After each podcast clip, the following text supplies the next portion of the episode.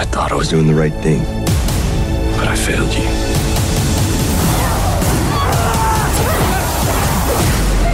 Amigos de la charla, ¿cómo están? Les habla Daniela Ganosa. Hoy vamos a estar hablando de una serie que pues yo creo que los críticos de cine eh, le llamarían una clásica popcorn series o las películas o las series popcorn, es decir, estas series o estas películas que realmente no van a arrasar con los Golden Globes, aunque esta serie en particular tuvo ya dos nominaciones al Emmy, sino que realmente el valor eh, está en el entretenimiento. No nos hacen pensar mucho, sin embargo, nos reímos, nos entretenemos, eh, no nos importa mucho el guion exagerado y las situaciones exageradas, porque realmente el valor está más en divertirnos, olvidarnos de todo, pasarla bien y sobre todo en esta serie recordar esos momentos maravillosos de los años 80. Estamos hablando de Cobra Kai, la continuación de esa saga tan exitosa de Karate Kid que reunió después de 30 años a Ralph Macchio y William Sapka los eternos rivales del karate, y que en su recién estrenada tercera temporada nos sigue trayendo cameos muy importantes de las películas de Karate Kid. En particular, capítulo 9 y 10 de esta tercera temporada, Elizabeth Shue Ali, el interés romántico de los rivales, regresa a Los Ángeles, regresa al Valle y se encuentra con estos dos eh, ex pretendientes. Y bueno, en este nuevo episodio de la charla estaremos conversando con Cholo Maridueña, uno de los protagonistas de la serie, más conocido como Miguel Díaz, el aprendiz de Sensei Johnny Lawrence. No solamente vamos a hablar de Cobra Kai, de la serie, sino también de la travesía como actor de Cholo Maridueña, que a pesar de su escasos 19 años, ya cuenta con un portafolio bastante diverso en Hollywood. Los dejamos pues con esta charla con Sholo Maridueña y Cobra Kai en la charla. Your enemies think they're the hero, and you're the villain. There is no good. Look at this freak. There is no bad. Only weak or strong. Xolo Maridueña, bienvenido a la charla. Welcome. Thank you. Yeah, thank you so much for having me. Um, let's start before um, before talking about Cobra Kai, before digging into it. Let's start talking about your career. Actually, um, the first taste of a big uh, series for you was Parenthood. Yeah, yeah, yeah. I, I definitely credit uh, Parenthood to to being the first. Uh, you know, it definitely was the first of many for me, or I guess like the it, it was many firsts. Uh, you know, Parenthood, Right. and um, you know, I I really appreciate you know kind of the the precedent that they sent for. Uh, for all of the other sets that I was able to work on, but uh, but it definitely holds a really special place in my heart. It definitely was. It was setting a precedent. Because yeah i think you know from the people that i got to work with to to getting just to learn the ins and outs of what this industry was i think it really was a great first you know stepping stone and i, I don't think i could have asked for a better show to work on you know primarily and it, and it really set the bar high for mm. for other shows you know like cobra kai and and i think you know it's it's only been cobra kai that's been able to you know make an experience even more enjoyable so, so I bet. that, that, that says a lot So uh, about three years ago, I think it's yeah, t- two years ago, right? 2018. We're talking about 2018. Cobra Kai, and then um, it starts on YouTube, right? Uh, it's a series when you know when YouTube starts creating uh, original content. It's the first series, kind of what Netflix uh, did with uh, Orange Is the New Black. yeah Uh, you were the. Orange is the New Black of, of, of, of YouTube. The difference, though, I think it was 60 million views. Yeah, I, honestly, I, I don't, I don't know the number. I think it's, uh, but I, but I knew everyone was like, "Whoa, this is kind of crazy. This, it, Yeah. this feels the very." first big." episode. and uh, you know, I, I think it, it's, it's fascinating to think that now on Netflix, you know, it's, it's even more, and uh, you know, sixty million felt big. When we were on YouTube and it felt like it was a hit, but now with you know being on Netflix, it feels like it's a whole different ballgame, and and I I'm super grateful for it, and I know that all of us are really excited to to show off what we have in season three and eventually in season four, but we're all just kind of taking it one day at a time.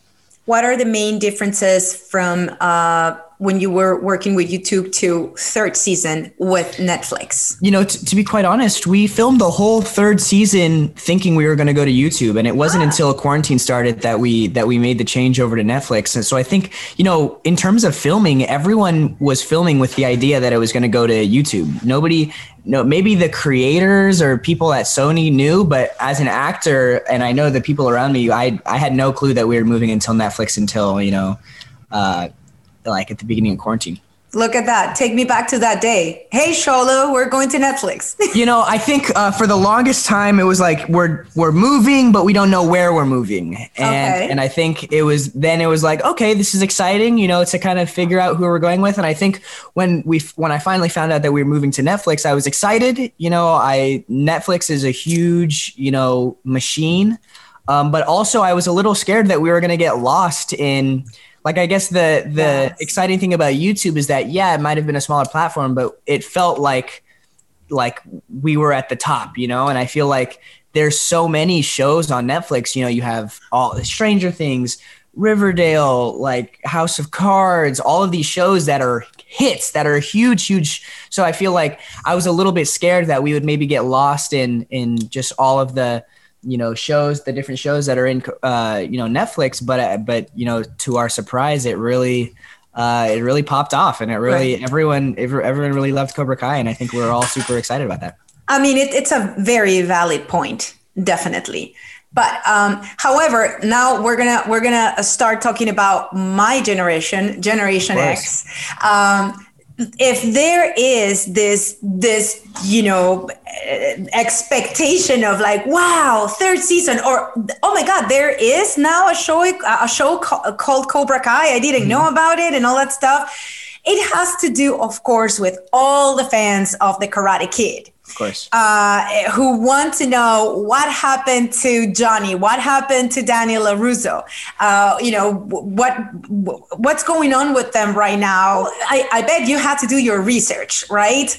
How old are you? You're 19? I'm 19. I'm 19 years yeah, old. of course you had to do your research. Maybe you had never seen The Karate Kid or you had. Tell me about that. So so I think, you know, it's it's good that you bring up research, but but also something that's important is that you know our show is not a remake. It's not. We're not trying to make the exact same. You know, uh, it's not a formula. It's not like this happened and this happened and this happened.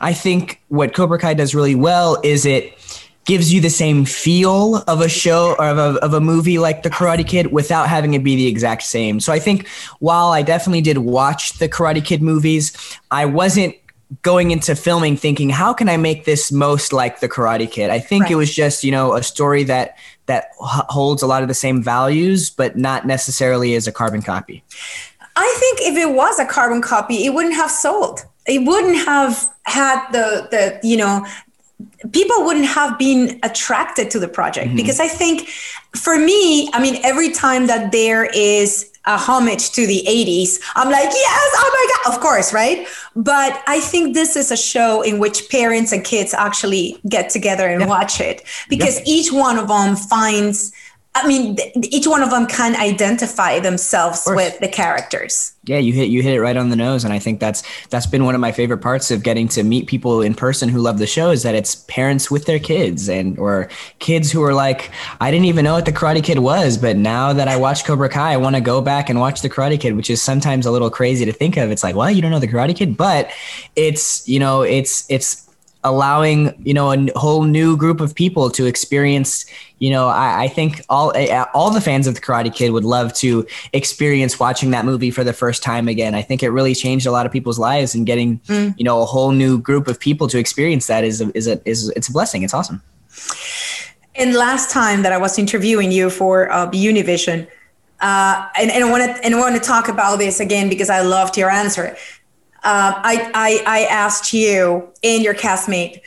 Um, I understand that when a kid like you goes back and watches something from the 80s, their reaction uh, might be, really?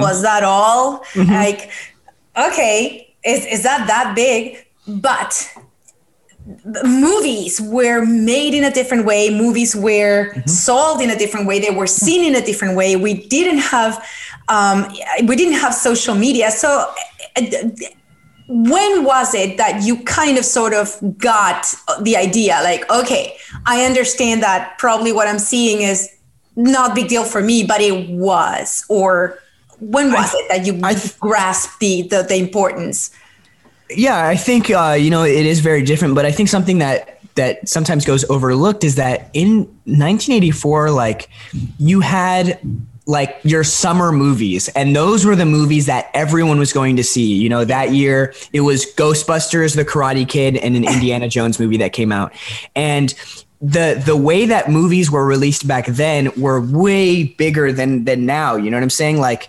you uh, today, it's like every weekend there's a new movie coming out. Where it feels like back then it was like summertime is when all of the greatest movies are coming out. You know, your blockbuster hits. Yeah. And I think the way that they rolled out movies um, really allowed people to you know and, and i think that's why you, you're the star wars of the world and the indiana jones are ones that have the biggest fan bases because everyone was watching those movies now it's like you know as we see with cobra kai it's like if it's like right place right time yeah i've seen it but there's so much content now that it's like how can i watch everything how can i how do i pick and choose what to watch from where i feel like back then all yeah the options were were maybe more limited but that meant that the movies felt so much bigger How has it been to work with Ralph Macchio and William Zabka?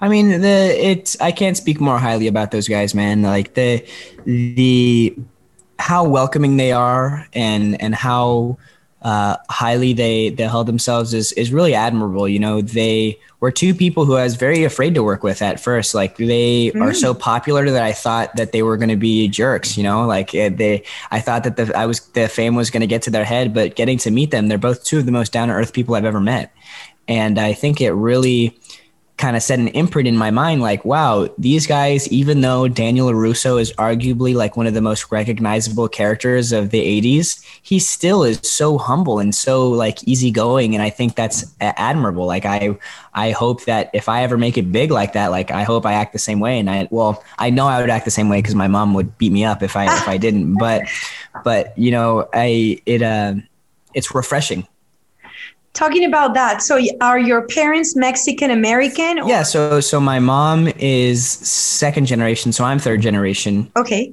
and um, on my dad's side it's the same. So so um, I guess second generation. So first generation is the generation that moved. That, that is born. So if, if your grandparents were the ones that came, your mother is first generation and then you are second Okay, generation. so I'm second generation. Then. You're second generation born and raised. Okay. So there you go. So I'm so I'm second generation, and I think um, you know it, it parallels a lot to Cobra Kai because I, I I feel those same roots with my family that you know you kind of see on screen. I, it's funny to see like The the attitudes of the abuelas of the world and, and stuff like that. And I think you know while sometimes they're a little bit dramatic, it's like oh, okay, I could kind of see that. You know, like my They are dramatic. like my that. You know, we are. and uh, but but yeah, my my family has uh, ties to you know Mexico and Cuba and Ecuador, so that's kind of where Oh, good so- food all the way around. Oh, tell me about it. So who is the Mexican, who's the Cuban, who's the Ecuadorian? So my mother is 100% Mexican, Mm-hmm. and my biological father is uh, half Cuban, half Ecuadorian. Oh, so look at that. that's kind of where where I get it from. So I'm half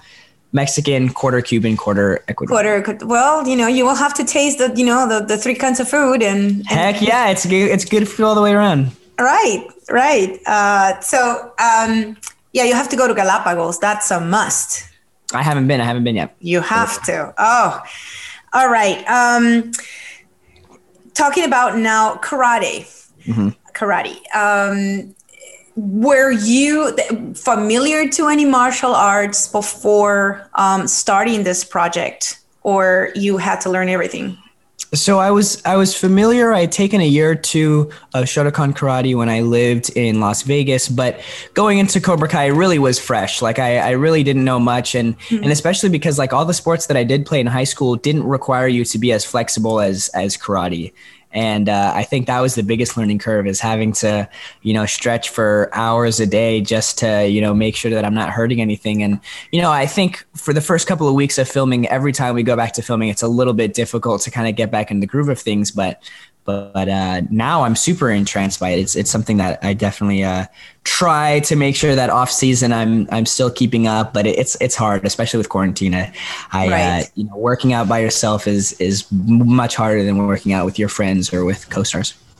Uh, as an ex Krav Maga student, until I injured my knee terribly and I couldn't do it anymore, it's oh, kind no. of addictive, isn't it?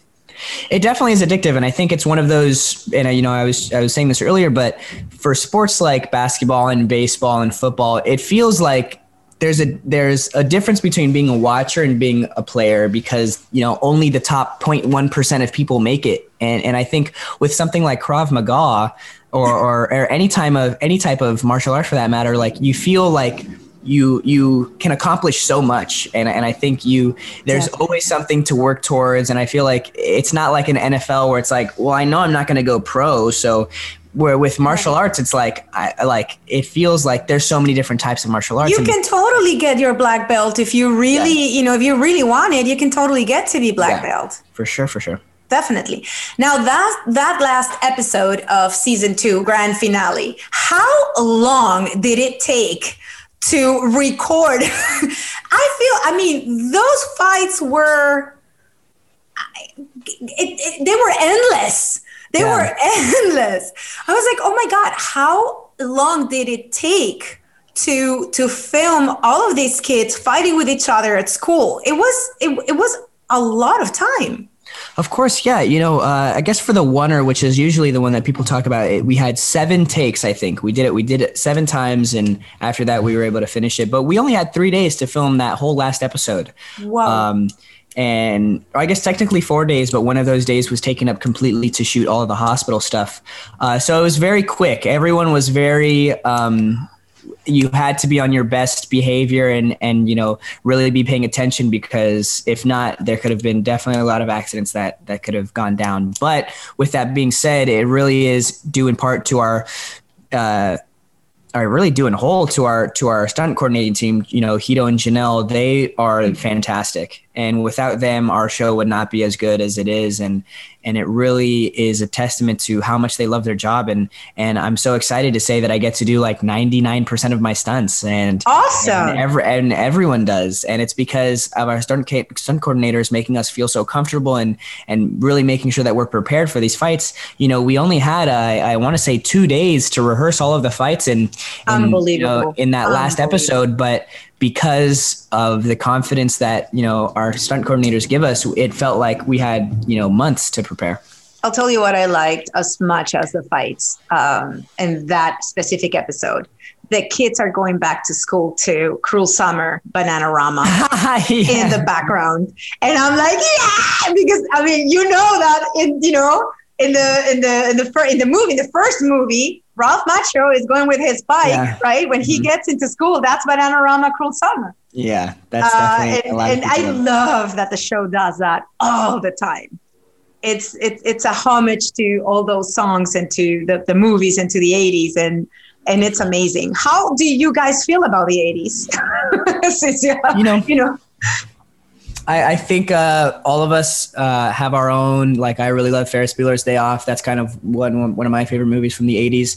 But uh, it, I think it really depends. You know, I, I, guess for me, getting to work with someone like Johnny and, and Billy, who who uh, you know they're stuck in the 80s. He's stuck in the 80s. Johnny Johnny is like I think, you know, Miguel has a little bit of a like a different understanding of what the 80s were. I think, you know, for some people you would say like, "Oh, I'm glad I live in, you know, 2020 now," but but you know the way that Johnny describes the 80s really makes you want to be like I want to experience whatever you experience because you speak about it so highly and and I think it's it's funny the way that he describes you know some some stuff but but uh I like the 80s you know I, I like it just as much as anyone else. I don't know uh it's a little it feels a little bit not tangible just because I never grew up during that time but but it definitely sounds cool. There was so much art happening so much art. It was an explosion of art. I think it was like one of the the most artistic um, decades about you know fashion and color and music.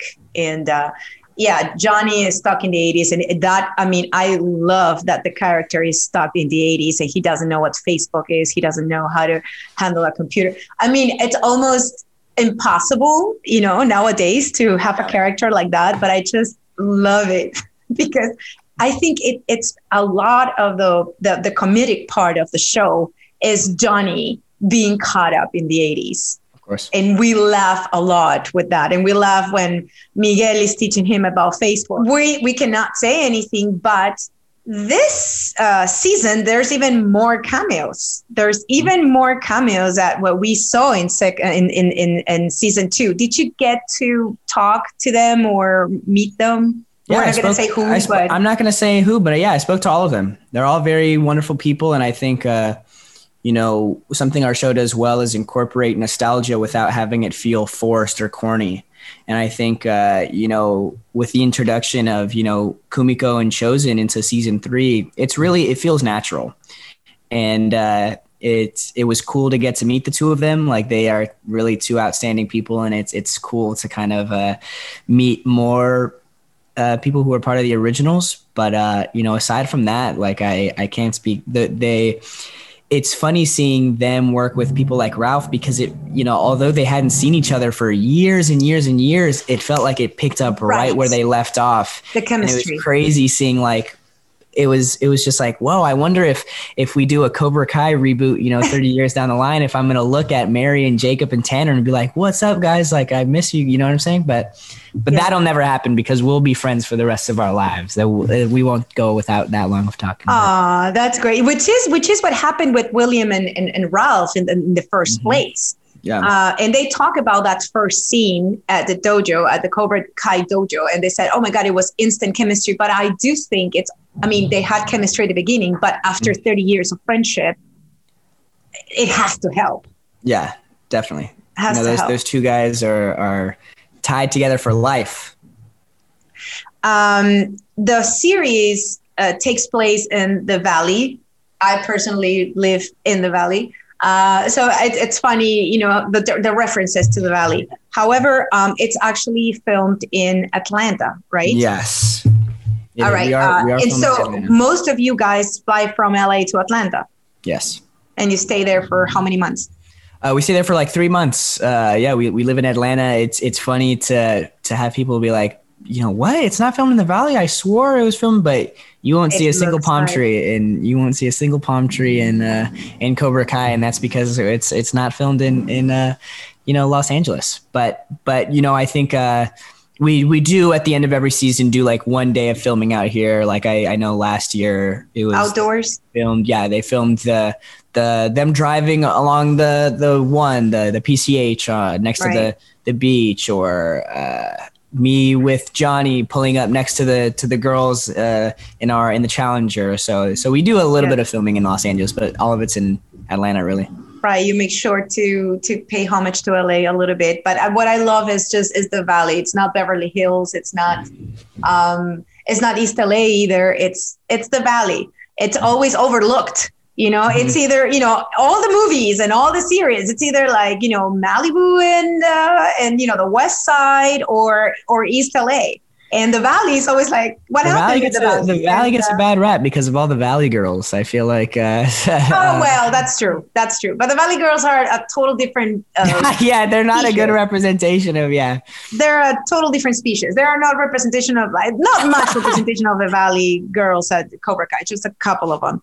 Um, so Xolo, what do you make of all uh, this uh, experience in, in the past two years? I hope that this is a stepping stone. You know, uh, this feels like the beginning of something really great. And I hope that it's it's just that. It's it's you know just as Parenthood really set the bar high. I hope that you know once Cobra Kai finishes, it it sets the bar high, and I'm able to you know move on to the next thing. I, I think. Uh, this is a great opportunity that all of us have to be a part of this show and and I hope that it launches all of our careers you know and and, and really uh, allows people to see and, and I think I guess specifically for me like I'd love to see more diversity on camera and I'd love to see more people of color in front of the screen and behind the screen and I think you know or in front of the camera and behind the camera and, and I think because of that I really am trying to do as much as I can you know to yeah. to try to make sure that that those strides are being made and although i don't have as much power as as you know uh, you know someone else or the people but you will someday, ups. and but yeah it, it's right. it's it's in the, it's in the making and i think it, exactly. it starts it starts with me and it starts with people of color you know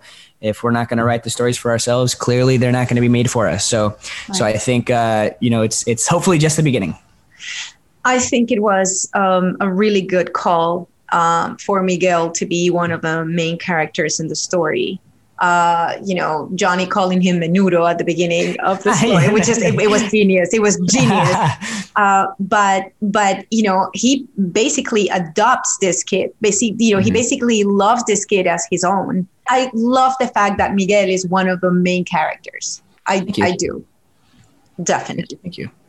Um, thank you so much. Uh, we've enjoyed it, and um, here are the mics, uh, you know, for the um, La Charla audience so that you can invite them to watch the third season. Of course. Yeah. Thank you guys so much for having me. Um, my name is Xolo Maridueña. This was La Charla. And uh, yeah, I, I, hope to see you guys soon. Mr. Miyagi taught me everything he knew. Let us find out.